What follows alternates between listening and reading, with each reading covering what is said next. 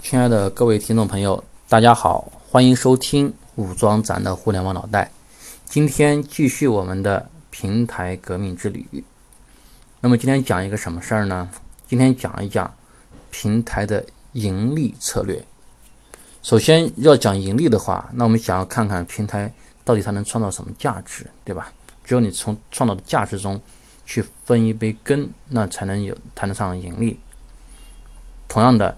也是，既然我们是从平台的这个最基本的面去研究它，那么可能会把它抽象起来哈。我会尽量用一些例子去帮大家理解。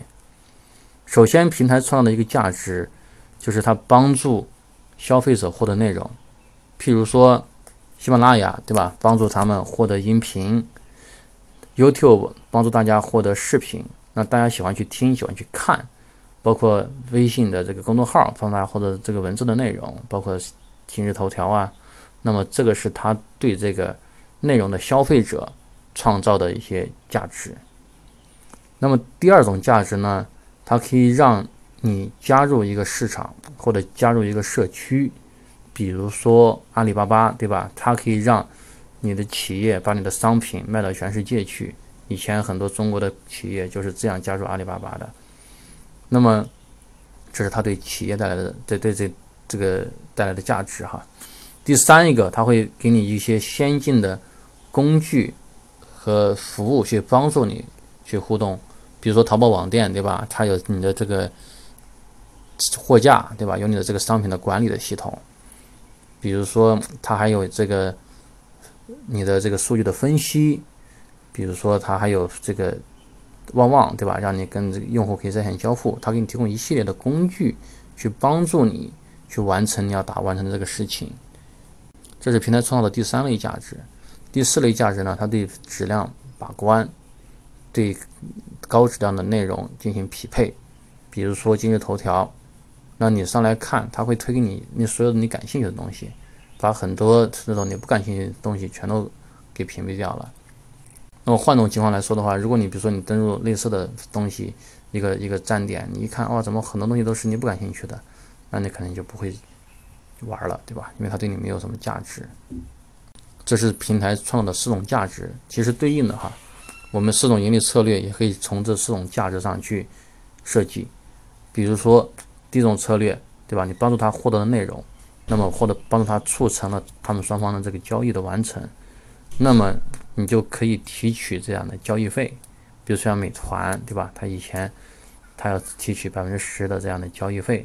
你们成交了，我提一笔费用，比如说像猪八戒网最开始，对吧？双方成交了，他提百分之二十，这些都是典型的一些盈利策略。那么第二种盈利策略，它对应的第二种价值创造，就是它收取你的准入费，因为你加入了之后，你可以获得一个新的市场的准入，那么所以我就收取你一个准入费，比如说我收你一个会员费，收你一个年费，对吧？阿里巴巴以前也这样收。像猪八戒现在他也这样收会员，这个就是帮助你获得一个新的市场，对吧？你就要加入一个这个租金之类的东西啊，有点类似。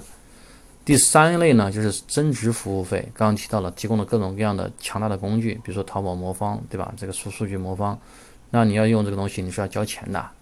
比如说你的广告位，对吧？你要排到别人前面，你要找到好的位置，你也是要交钱的。这些都是一些增值的服务。这对应的第三种就是促进交互的工具，这样的第三种的价值创造。那第四种价值创造呢？其实它就是收取的那个类似于管理费嘛。比如说你订阅，对吧？像那个得到，你可以去订阅，订阅一些人。那你订阅的时候，你要给他付钱啊。比如说像那个音乐，对吧？现在音乐 QQ 音乐啊或者视频，你买他的会员，那你就可以看各种高级资源。所以说这四种常见的。平台的价值创造以及所对应的盈利策略，就是我们在现实的生活中其实也是大家都见的比较多了哈，也比比皆是。那么，但是他们是不是彼此割裂的呢？肯定不是。有的平台，它就四种价值，它全提供给你，对吧？它是各个方面它都可以收费，比如说既收广告费，又收你的增值服务费，又收你的准入费，对吧？也还可以订阅一些高级的内容，也要收费，所以说他们是可以组合起来用的。